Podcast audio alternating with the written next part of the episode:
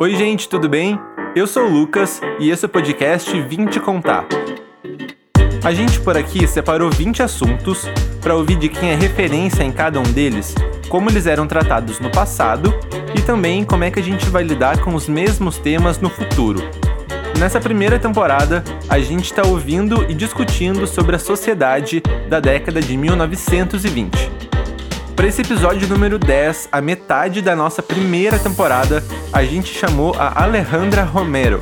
Ela é argentina, professora do Departamento de Astronomia da Universidade Federal do Rio Grande do Sul e também pesquisadora na área de astrofísica estelar, para nos contar como que era a ciência, quais eram os acontecimentos científicos 100 anos atrás. Lembrando que o 20 Contar ele é um projeto da Vibe Filmes, uma produtora audiovisual de Porto Alegre, que também está acontecendo em paralelo lá no canal do YouTube da Vibe. O link é youtube.com/vibefilmes e Vibe se escreve com A em português. Por isso, o áudio da conversa que a gente teve com a Alejandra, que vocês vão ouvir em seguida aqui no podcast, ele vem de uma entrevista em vídeo que já está lá no ar no canal do YouTube para quem quiser assistir. Então, a partir de agora, a gente vai mergulhar na ciência de 100 anos atrás. Bom, ciência a gente sabe que não é um assunto que faz parte do dia a dia das pessoas, mas muitos conceitos e convenções sobre ciência e sobre espaço que a gente usa hoje nasceram nos anos 20. Conta pra gente, Alejandra, um pouquinho do cenário científico nessa época. É, bom, na época dos, no início do século XX, 1900 e pouco, para a ciência foi uma revolução, não só para a astronomia, senão para a ciência em geral. No 1900 e pouco foi o surgimento da mecânica quântica, da teoria da relatividade geral, especial e geral, com Einstein, todo isso misturado, e depois os, os seguintes avanços, que na verdade vieram depois da guerra, Tá? Guerra não é uma coisa muito feliz, mas eh, os avanços tecnológicos usualmente estão ligados à guerra. O telescópio, inclusive, foi eh, uma invenção que foi feita com motivos bélicos. Sim? O, o primeiro telescópio, na verdade, era um monóculo que se utilizava para ver eh, os barcos que vinham atacar a, a cidade para ter uma ideia de que se estava mais longe, mais perto, para ter uma, eh, uma advertência, vamos dizer assim. Ver os barcos mais longe, se tinha tempo para se preparar. Então, inclusive, o telescópio teve uma origem eh, bélica. Depois, obviamente, eh, Galileu, Galileu não foi quem inventou o telescópio, mas ele eh, fez uma coisa que ninguém faz, ele leu as instruções de como fazer um telescópio e ele conseguiu fazer uma versão muito melhor, seis vezes mais potente que a versão original.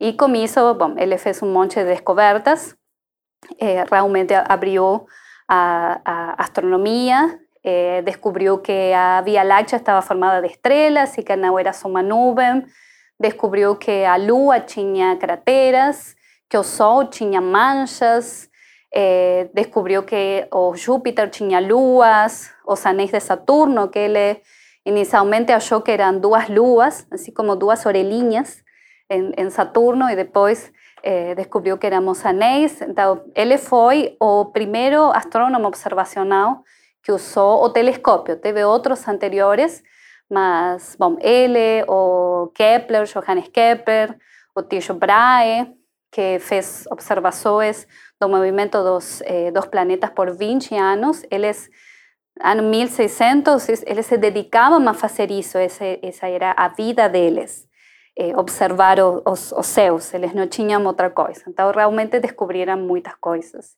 E depois, como telescópio, o universo foi ficando cada vez maior, eh, de ser, para os gregos, por exemplo, o universo era de Saturno, Saturno é o, o, planeta mais, mais longe que a gente consegue ver a olho nu.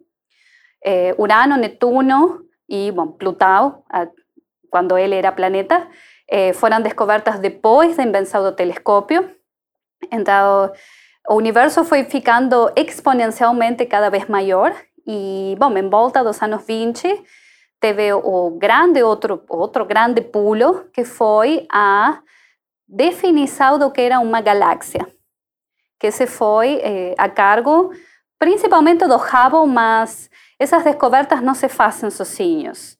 Eh, es pequeñas contribuições de outras pessoas que vão armando uma ideia e alguém que fecha a, a ideia e aí temos a, a grande descoberta. A ciência, mais ainda agora, é colaborativa. Todo mundo colabora, todo mundo pensa, todo mundo discute. Eh, algumas vezes as pessoas se ofendem, mas, enfim, isso. Também temos que pensar que a ciência está feita por pessoas e as pessoas não são perfeitas. Eh, mas o importante é sempre eh, dizer estou errado ou não e aceitar a, a eh, que, que, está na nossa frente, digamos. Isso foi um pouco que o Hubble e o, e. Eh, o Hubble fez uma grande descoberta que foi uh, uma estrela variável na atentado conhecida como eh, nebulosa de Andrômeda. Estava até o início de 1915, uma coisa assim, eh, se tinha um monte de objetos que se chamavam difusos. Difusos porque as estrelinhas são pontinhos. Eh, difuso é porque é uma coisa extendida e meia nebulosa, por isso se chama de nebulosa. Então, muitas dessas nebulosas eh, já tinham sido classificadas como objetos que estão na Via Láctea, remanescentes de, de de supernovas, o que a gente chama nuvens de formação estelar, que são nuvens onde se formam as estrelas, versários de estrelas, eh, aglomerados de estrelas, algumas vezes as estrelinhas ficam todas juntinhas, mas a grande maioria ainda ficava inexplicada. E o grande problema era que a gente não sabia a distância. Medir a distância em astronomia é uma coisa bem complicada porque quando nós olhamos para o céu, nós temos uma a gente não visão, de profundidade do céu. Vocês algumas vezes olharam para o céu, não temos uma ideia de profundidade. Parece que tudo está colado numa eh, numa semiesfera. Isso é justamente a ideia da esfera celeste que os gregos tinham. Os gregos acreditavam que todas as estrelas estavam coladinhas numa esfera e deu. ¿sí? E o conce esse conceito original de esfera celeste agora a gente chama de esfera celeste eh, por uma questão de tradição, digamos. Então, medir a distância eh, é bem complicado, tá? porque eu olho e não sei que coisa está mais perto que está mais longe. Isso porque as coisas estão muito longe uma da outra. O espaço é um lugar enorme. Então, todas estas nebulosas não se sabia se estavam dentro ou fora da Via Láctea. Y como siempre TEM o, o CHIME están todas dentro y o CHIME están todas fuera, ¿sí? liderados por dos caras o Shapley. Él tinha usado una distribución de estrellas y de, aglomerados para medir el tamaño de Vía Láctea. Entonces, ya se tinha una idea de qué tan grande era nuestra Vía Láctea. Entonces, Shapley decía que todas esas nebulosas eran todas dentro de Vía Láctea y deu. Y Curtis y compañía, ellos decían que no, que esas nebulosas eran otras galaxias.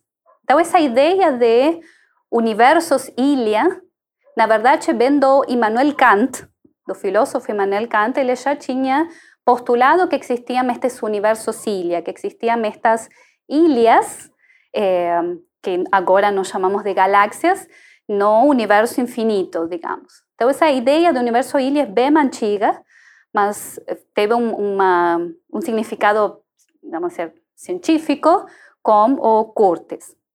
Então, tinha coisas, por exemplo, que na direção da nebulosa da Andrômeda tinha mais supernovas que em outras direções. Então, ele dizia, por que ali e não no, no resto da galáxia? Tem uma coisa estranha ali. Então, teve um, um grande debate, que na verdade não parece que foi um grande debate, mas, enfim, em 1920, na, numa reunião de, de astrônomos em Estados Unidos. E, então, Shapley dizia que as nebulosas formavam parte da galáxia e o time Curtis dizia que as nebulosas eram outras galáxias. E três anos depois, três, quatro anos depois, foi o, o Hubble, o Edwin Hubble, que descobriu uma estrela variável na nebulosa de Andrômeda. Então, dizem, ¿Y qué tema ver uma estrela variável? Isso podemos ir um pouquinho mais atrás de uma história que eu gosto muito. É, na verdade, a, a ideia de que com estrelas variáveis você pode medir distância veio de uma pesquisa que fez eh, Henrietta Leavitt. Henrietta Leavitt era uma, uma astrônoma. Ela observou imagens de eh, duas galáxias que se chamam as nuvens de Magalhães, que são duas galáxias satélite da Via Láctea. Se llaman nubes de Magallanes porque parecen nubes, así no tienen forma de nada, es una nube. Y Magallanes porque fue Fernando de Magallanes o primero que registró, vamos a decir así, en registros europeos, la existencia de esas nubes porque esas nubes solo se enxergan desde el hemisferio sur. Entonces, Colombo llegó a Centroamérica, entonces esquecen. Eh, o Fernando de Magallanes y, todo el resto de las personas fuéramos que llegaron más al sur. Entonces, allí les fuéramos primeros que europeos que viram as nuvens de Magalhães. Então ela falou que, ok, tem um monte destas estrelinhas variáveis que se chamam cefeidas, estão todas na nuvem, então estão todas mais ou menos à mesma distância, sim? Então, se estão todas à mesma distância, a mais brilhante é mais brilhante e a menos brilhante é menos brilhante. Se realmente eu consigo comparar o brilho relativo. E o que ela se deu conta é que essas estrelas variam. O que significa que varia? Fica más brillante, después más fraca, más brillante, después más fraca, en forma periódica, con periodos de algunos meses. Y lo que ella se dio cuenta es que las más brillantes tenían periodo más longo y las más fracas tenían periodo más corto. Entonces, si yo consigo medir o periodo, yo consigo saber qué tan brillante es la estrella. Y ahí consigo tener una idea de distancia. Yo sé cómo es, a luz, intrínsecamente yo sé cómo es, qué tan brillante es. Si está más longe va a ficar más fraca, si está más perto va a ficar más brillante. Entonces, así es como esas estrellas variáveis e feidas eh, servem como indicadores de distância. A gente tem que ser muito criativo porque está complicado ir até lá. ¿sí? Então, o Hubble descobriu, em particular, uma cefeida na nebulosa de Andrómeda, y él estimó a distancia usando esta relación, esta propiedad que a Henrietta Leavitt tinha eh, descoberto, él la publicó en 1908, y él estimó que a distancia a, a galaxia de Andrómeda era de en volta de un millón de años luz. Un ano luz es a distancia percorrida pela luz en humano, es una, una medida de distancia. Então, a Via Láctea, que o Shapley tinha determinado tamanho, é 100 mil anos-luz, e Andrômeda estava a um milhão de anos-luz. Então, estava fora. Sinto muito. Sim? Então, aí ele, aí é que surgiu realmente o conceito de galáxia, de galáxia como um objeto, como uma ilha, segundo Kant, eh, e aí o universo ficou instantaneamente muito maior do que se hallaba no, no inicio del século eh, XX. Entonces, esa descoberta eu acho muito interessante e como Hubble, obviamente por isso temos o telescopio Hubble, porque ele fez uma contribuição muito importante à astronomia e nesse momento surgiu a astronomia extragaláctica. Assim, a área de pesquisa de astronomia extragaláctica surgiu no momento, podemos dizer, em que o Hubble falou esta nebulosa no una nebulosa y otra galaxia que se encuentra a un millón de años luz. Eh, na verdade, se encontra más longe, ¿sí? Eh, o Hubble no consideró a poeira que estaba no medio, a sujeira que estaba no medio, que hacía a cefeida ficar más fraca. a distancia real es 2 millones de años luz de distancia, está ainda más longe. Mas como a determinación do Hubble fue más que suficiente para, eh, para dizer, pronto, esto está fora, temos galáxias. E também saber que tem muitas outras além, né? Nossa, a gente pode ficar pirando sobre isso eternamente. E uma coisa que eh, me deixou bastante intrigado, assim, com a tua fala, é como os filósofos faziam parte desse movimento, né? Como era uma coisa, uma questão bastante filosófica. Sim, é que, ou seja, na época de, bom, o seguindo um pouco para, para aumentar o tamanho de, de nosso universo, o, o Hubble, dentro de suas observações, ele era, ele era advogado, na verdade. ele fez a, a faculdade de advocacia porque o pai dele queria que ele fosse advogado. É, e ele foi atleta, foi é, treinou o time de basquete da, da escola, ou seja, ele fez um monte de coisas, mas ele gostava da astronomia, então foi para, para a astronomia. E outra grande descoberta, vamos dizer assim, que se, que se assigna a, ao Hubble, é a expansão do universo, a relação distância-velocidade. que ele diz que as galáxias que estão muito longe se afastam eh, con una velocidad que es proporcional a su distancia. O sea, cuanto más longe, más rápido está se afastando. Mas, na verdade, quem eh, teve essa ideia antes foi o Lemaitre. Dois anos antes, mais ou menos, o Lemaitre tinha falado, ele, eh, vamos dizer assim, propôs a estrutura do universo utilizando as equações da relatividade geral de Einstein. Eh, e ele falou, temos um universo que se expande. minha solução diz que o universo se expande. A expansão do universo foi uma coisa complicada também para, para os cientistas, mas enfim. É, o problema foi que é, o Lemaitre era é, da Bélgica, ele publicou numa, num jornal da Bélgica, então não teve muita seja, distribuição, não essa informação não chegou a muitas pessoas. Então, por isso se assigna essa descoberta da expansão do universo ao Hubble, e não ao, Lemaitre, digamos. Né? Por isso, a divulgação da ciência é tão importante. É, justamente ele ficou meio no, esquecido por um tempo, mas depois foi, foi reconhecido. Então, o pai da, da teoria de, evolu de formação e evolução do universo foi Lemaitre. Então, ele dizia que o universo tinha começado num átomo primordial, y tinha se expandido a o tamanho que está hoje e continuava se expandindo. E a evidência observacional dessa expansão era justamente a lei de Hubble. ¿Sí? É uma coisa observacional, o olho, a galáxia está se mexendo, a velocidade é proporcional à distância, não tem como. Você pode gostar ou não, mas a natureza se comporta desse jeito. Então, muitas, eh, de novo, aí temos dois times, o time do universo estacionário, o universo sempre foi assim, desse jeito, nunca mudou e vai ficar assim por sempre. E o universo eh, evolucionário, que é o universo de. Ele nasceu de um átomo primordial, que seja que significa um átomo primordial, foi se expandindo até o tamanho que temos hoje e ainda continua se expandindo. Então, teve, obviamente, tem várias evidências experimentais. A primeira é a expansão do universo, a outra é por que o céu é escuro de noite? Uma pergunta tão simples, por que o céu é escuro de noite?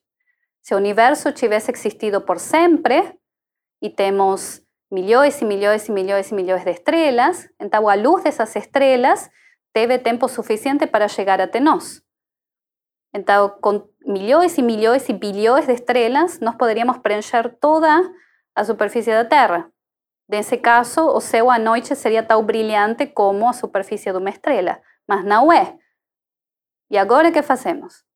Bom, a resposta é que a luz não teve todo o tempo do mundo para chegar até aqui. O universo tem um, nasceu em algum momento e a luz das estrelas que estão mais longe ainda não chegou até nós. Isso se chama o paradoxo de Olbers. Essa é uma evidência, outra expansão do universo, e a mais, nos anos 70, 70, 80, foi a descoberta da radiação cósmica de fundo, que é o que ficou da, dos inícios do universo, quando o universo era bem jovem, ele emitiu uma, uma radiação que chega até nós agora em forma da radiação de microondas, é, que as microondas, igual que o o microondas que a gente aquece a, a comida, a pizza que comprou ontem, é, é a mesma microondas, sim? E essa outra história, que eu acho bem engraçada, que é, é ela tinha sido predecida por um grupo, tinha outro grupo teórico que tinha interpretado isso e estava construindo uma antena para detectar a radiação cósmica de fundo. Mas quem detectou a radiação cósmica de fundo foi eh, Penzias e Wilson, que trabalhavam para uma, uma, empresa de telecomunicações, a Bell Communications. Eles estavam testando uma, uma antena para eh, comunicações via satélite, y les botaban antena para aquí, tinha ruido, botaban antena para lá, tinha ruido, botaban para lá, para cualquier lugar que eles apontaban antena, tinha ese ruido de fundo. Y ahí eles se dieron cuenta que descubriram a radiação cósmica de fundo. Detectaram pela primeira vez a radiação cósmica de fundo e eles ganharam o prêmio Nobel por isso. Tá? Então, quando você vai na cozinha e acha uma coisa que estava procurando uma semana depois, a gente não ganha o prêmio Nobel por isso, mas eh, foi uma coisa assim. A, eh, a maior parte das grandes descobertas foi eu estava procurando outra coisa e achei a radiação cósmica de fundo. Foi uma coisa assim. Então, depois, a, a, o que é essa teoria do Big Bang agora, que é essa teoria da evolução, formação e evolução do universo, na verdade, Lemaitre deu a, a primeira ideia eh, falando de filósofos, o Descartes eh, já tinha esta ideia de que o universo era infinito e que o Sol era uma das de todas as estrelas, que era exatamente igual às outras estrelas que a gente veia no, na, na, na noite. Então, já vem do Descartes essa ideia de um universo infinito. E, bom, outras pessoas foram botando coisas na teoria, e, na verdade, o nome da teoria do Big Bang vem, eh, vem do universo estacionário. O Fred Hoyle, eh, anos 40, 40 e pouco, eh, ele chamou essa teoria do Big Bang em forma despectiva, como dizendo, olha, esta coisa horrível que não faz sentido que esta gente está falando, e, e deu. E ficou o nome da teoria do Big Bang, porque todo mundo ficou, ah, olha que, que bom. E, obviamente, agora eh, a, a, aceita porque eh, descreve, não só descreve como as coisas observacionais eh, de como se formou o universo, sino que também descreve como o universo é agora. Isso é importante das teorias. Não é só como se forma, sino como, desde que se formou, chegou a ser como é hoje. Então, essa teoria tem algumas coisas que ainda não a gente tem que ajustar, como a matéria escura ou a energia escura, mas descreve muito bem como se comporta e como é o universo hoje. Por isso é a teoria aceita para a formação do, do universo. Então, ainda tem um monte de coisas para, para descobrir, para entender. E é curioso também, inclusive, que ela é uma teoria, né? Até então, ela não tem exatamente uma comprovação, assim, o átomo primordial, ele é uma coisa até que filosófica, né? Bom, a filosofia e a ciência estão é, ligadas. Para mim, a mesma coisa, surgiram juntas, surgir, os filósofos eram pessoas que pensavam e tentavam descrever as coisas em volta. Bem mal fazia sentido ou não, mas isso é o que eles tentavam fazer. Então, sim, chega um momento em que a ciência eh, atual, as teorias atuais, não conseguem me explicar uma dessas coisas, então a filosofia entra ali. E justamente o, o átomo primordial é uma coisa que as teorias atuais não conseguem me explicar. E isso é porque a mecânica quântica e a relatividade geral não são compatíveis ali. Então, o mesmo acontece com os buracos negros. A gente não consegue descrever certo o que acontece dentro do buraco negro, vamos dizer assim. Então, a, a teoria da relatividade, ela descreve coisas que têm é, gravidade muito alta, campo gravitacional muito alto. A teoria da mecânica quântica descreve coisas que são muito pequenas. Então, quando vamos ao átomo primordial, você tem, podemos dizer, a massa de todo o universo numa coisa muito pequena. E quando a gente tenta ir descrevendo como a relatividade geral e como mecânica quântica, elas fazem assim. E dali surgem todas estas teorias, a teoria de cordas e não sei o quê. E eu queria que tu contasse um pouco pra gente também as resistências que essas teorias tiveram. A gente sabe que historicamente, né, a igreja, ela é adversária, rival dos avanços da ciência, mas isso também rolava, isso continuou acontecendo na década de 1920? É, do ponto de vista, bom, a igreja a, foi a Idade Meia, foi todo muito pouco avanço científico, porque justamente é, não, a igreja não permitia coisas que não iam a favor das, da Bíblia e da, da criação, da, como, como diz na, na religião católica. Mas, curiosamente, a, tanto a unidade meia como a unidade moderna, quem tinha acesso às universidades, quem tinha acesso aos livros e aos documentos, eram os monges e os padres. Era pessoal que era parte da igreja. Tá? Não, não, a população geral não tinha acesso à, à, universidade, esquece. Então, quem tinha acesso a todos esses documentos eram realmente pessoas de igreja. Copérnico era um monge. Lemaitre era um padre. Lemaitre era parte da igreja católica. Então, é, eu, eu não sou religiosa, mas eu imagino que, de certa forma, eles tiveram uma, uma crise interna ali de tentar compatibilizar as duas coisas. Eu acho que a religião e a ciência não, não são incompatíveis, não, depende muito da, da pessoa, mas no caso de Lemaitre, por exemplo, a ideia de que o universo começou, isso meio que estava a favor do, do criacionismo. Então, Deus criou o átomo primordial e fez assim e criou o universo. Então, obviamente, Lemaitre não, ele não quis que a igreja considere isso como uma teoria a favor do criacionismo, tá? Eh, mas, obviamente, isso, por exemplo, estava a favor. Outra otras personas como o Copérnico, por ejemplo, eh, o Copérnico esperó prácticamente a morir para publicar sus, sus, teorías de que la Tierra no era el centro del universo, eh, justamente por miedo a, a igreja, a Inquisición romana. Eh, Galileo morreu en prisión domiciliar por él decir que la Tierra estaba se moviendo en volta do Sol, é, essa história é bem engraçada também. A igreja, em 1992, a igreja católica falou, tivemos uma, um desentendimento como Galileu e então vamos a desjulgar ele depois de 300 anos. Tá? Então, isso teve eh, muitas coisas, mas também teve resistência, a teoria do Big Bang teve resistência da, da comunidade científica mesmo no tanto da parte da religião, sino da comunidade científica. Einstein era um grande defensor do universo estacionário. Ele, inclusive, botou nas suas equações a famosa constante cosmológica, que a gravidade o que faz, eh, a gravidade é sempre atrativa. Sim? Então, para que o universo fique estacionário, tinha que ter alguma força para contrabalançar a gravidade. Então, essa constante cosmológica era uma espécie de força que contrabalançava a gravidade, porque ele acreditava que o universo tinha que ser estacionário, ou Einstein. Sim? Então, eh, teve essa ideia de um universo que tem um começo, que evolui, que se expande, que muda com o tempo, teve uma resistência da comunidade científica mesmo.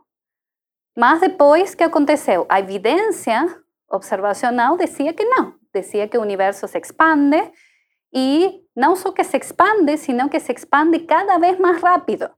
Então, ali, a, a, ou seja, o Einstein tirou a constante cosmológica e depois voltaram a botar a constante cosmológica porque precisavam alguma coisa que faça o universo se expandir contra a, a gravidade.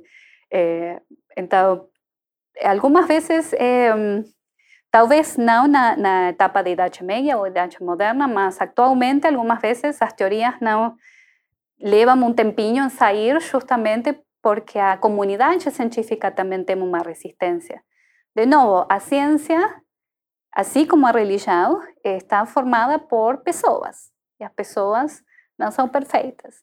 Então é importante, mais ainda agora, nos, nos tempos que estamos vivendo aqui no Brasil e em Latinoamérica, é importante acreditar na evidência observacional. Importante dizer, eu não acho que é assim, mas a evidência observacional está me dizendo que as coisas não são como eu estou dizendo, que não são como eu acredito. Então, a natureza está tentando te ensinar alguma coisa e fica em ti querer aprender ou não. Sim? Mas como eu pessoalmente, eu tenho zero problema em estar errada, então Eh, obviamente, se, se eu fiz um trabalho, que seja, a gente fica um pouco chateado pelo tempo que, que investiu, mas a ciência avança sim. Prova e erro. Assim como no laboratório a gente testa o que funciona ou não, nosso laboratório para os astrônomos é o universo. Eu tento uma teoria, funciona, funciona em algumas escalas. Por exemplo, a teoria newtoniana do Newton, ele funciona a velocidades baixas, por exemplo. A gente continua usando Newton como se nada. Já quando começamos com perto de um buraco negro, que seja, Newton já não funciona. Então passamos a Einstein, mas não é que a gente abandonou a teoria newtoniana completamente, sino que ela funciona em determinadas escalas. E assim vamos construindo a, a ciência tentando entender como funciona o, o universo. É isso. Para mim é isso. Eu quero, eu sempre quis saber como funcionam as coisas e, e o mistério, o grande mistério é como funciona o universo e ainda temos muitas coisas para aprender. Alejandra, em algum momento aqui das conversas que a gente vem tendo no Vinte Contar, a gente pede sempre né, para as pessoas contarem alguma curiosidade, darem algum recado. Tu tem alguma coisa para compartilhar com a gente que a gente ainda não comentou até agora? Pois é, essa época de, de 1920, 1930 foi uma época que eu acho foi um avanço muito, muito rápido da teoria, das do pensamento científico, eh, do avanço das, inclusive das mulheres na ciência, tá? Até muitas mulheres, como como Cecilia Payne, que estava junto com a a Henrietta Leavitt, ela teve que ir para os Estados Unidos porque na Inglaterra ela não conseguia estudar. A Marie Curie, que foi a, a primeira, talvez, eh, cientista mulher que teve importância internacional, porque teve muitas outras que, que a história não não considerou até agora. É, então, foi uma época não só da revolução científica, senão, no, no meu ver, também foi uma foi um pouco uma revolução social também. Então, foi uma abertura também um pouco mais para a comunidade, coisa que ainda temos muito para fazer. Temos que tirar essa ideia do cientista que fica dentro do laboratório fazendo coisas, eh, senão do cientista que vai e que quer explicar. E uma, um conselho que eu sempre dou para meus alunos ou qualquer pessoa que fala comigo é pergunta. Se você quer saber, pergunta. E para as pessoas, os educadores, os cientistas, meu conselho é: se uma pessoa pergunta, é porque está interessada em saber. E é teu trabalho conseguir explicar as coisas o mais simples possível para que essa pessoa entenda. Pessoas não são estúpidas, não são idiotas, simplesmente não fizeram um doutorado. Então, essa é a única diferença. E eu acho que a, a vontade de aprender é a melhor coisa que pode acontecer numa pessoa. Se você quer aprender, essa vontade é só para astronomia, para ciência, para política, para literatura, o que seja, é muito importante. Então, sempre pergunta. Então, para finalizar, é muito legal conversar com alguém que não é nascido no Brasil, né, mas construiu sua história aqui, tem outra vivência. É legal também trazer outros sotaques, né, para vir te contar. Então, conta pra gente um pouco da tua trajetória e também do teu interesse em estudar ciência e astronomia. É, pois é, minha história é meia meio estranha. Não sei se é estranha, mas não é muito muito entretenida, assim, muito interessante. É, eu sou dessas pessoas que sempre gostou da astronomia, desde muito nova. É, por sorte, eu tive uma, uma mãe que incentivou muito meu interesse na, na astronomia, na ciência. Então, ela comprava livros. Na minha época não tinha internet, mas ela comprava livros, enciclopédias, o que seja. E ela sempre incentivou isso. Então, quando foi a hora de escolher uma, eu obviamente gostava muito de estudar, era super nerd. Era sou ainda super nerd. Bom, a escolha foi uma, um curso de ciências. Também foi um pouco incentivada por uma, uma de minhas irmãs, ela é engenheira química, então ela também gostava da parte da ciência, mas da química. Eu não gosto da química, ela gosta da química, eu não. É, então, eu escolhi estudar física, eu estudei física na Universidade de Buenos Aires. Na Argentina, nós temos a carreira de astronomia, separado da física, mas era no, em outra cidade e no momento minha, minha família não tinha as condições econômicas para me, eh, me permitir ir morar em outra cidade, digamos. Então, eu estudei física, que foi muito bom. Eu descobri um monte de coisas que eu nem me imaginava que, que existiam. Para mim, a física éramos dois carrinhos batendo, movimento de uniforme que a gente aprende no colégio e deu. E quando cheguei lá, era luz, ondas, ótica, eletromagnetismo, quântica e muitas outras coisas mais. É, mas meu coração sempre ficou na, na, na. E durante a graduação eu descobri que era uma estrela ana branca. E eu fiquei apaixonada por essas estrelinhas pequenininhas que são do tamanho da Terra e brancas, por isso chamam anas brancas e que na sua, na sua condição de fóssil, elas contam muito do que aconteceu antes, não só com a estrela, sino que aconteceu com, com a galáxia na época em que elas ainda eram estrelas, como o Sol, por exemplo. É, então, quando eu terminei minha graduação, na Argentina não temos mestrado, vamos diretamente para o doutorado. Eu terminei indo para essa cidade onde tinha astronomia a, a fazer meu doutorado. Então, fiz meu doutorado em evolução estelar e depois, bom, assim, as coisas da vida. É, um pesquisador aqui daqui da, da universidade, ele colaborava com o pessoal da Argentina que, com que eu trabalhava e quando terminei meu doutorado tive a oportunidade de vir para aqui e, e estou aqui ainda, faz sete anos já, 2012 eu cheguei aqui, e dois anos como pós-doutorando, cinco como professora, e, bom, além da, da completamente apaixonada pela pesquisa, obviamente, eh, eu descobri que eu gosto muito de, do ensino, de ensinar, gosto muito da, da expressão das pessoas quando entendem uma coisa. Vocês não se dão conta algumas vezes porque estão do outro lado, mas a gente que está deste lado vê todo mundo, vê o que dorme, vê o cara que está no, no telefone, tudo, mas também vê a pessoa que entende, essa, esse momento em que a pessoa entende uma coisa é, é maravilhoso. E eu acho que isso é dignidade. Eu acho que dar a oportunidade da pessoa de crescer, de adquirir conhecimento, é dar dignidade para uma pessoa, porque o conhecimento que vocês aprendem é uma coisa que ninguém vai poder tirar de vocês.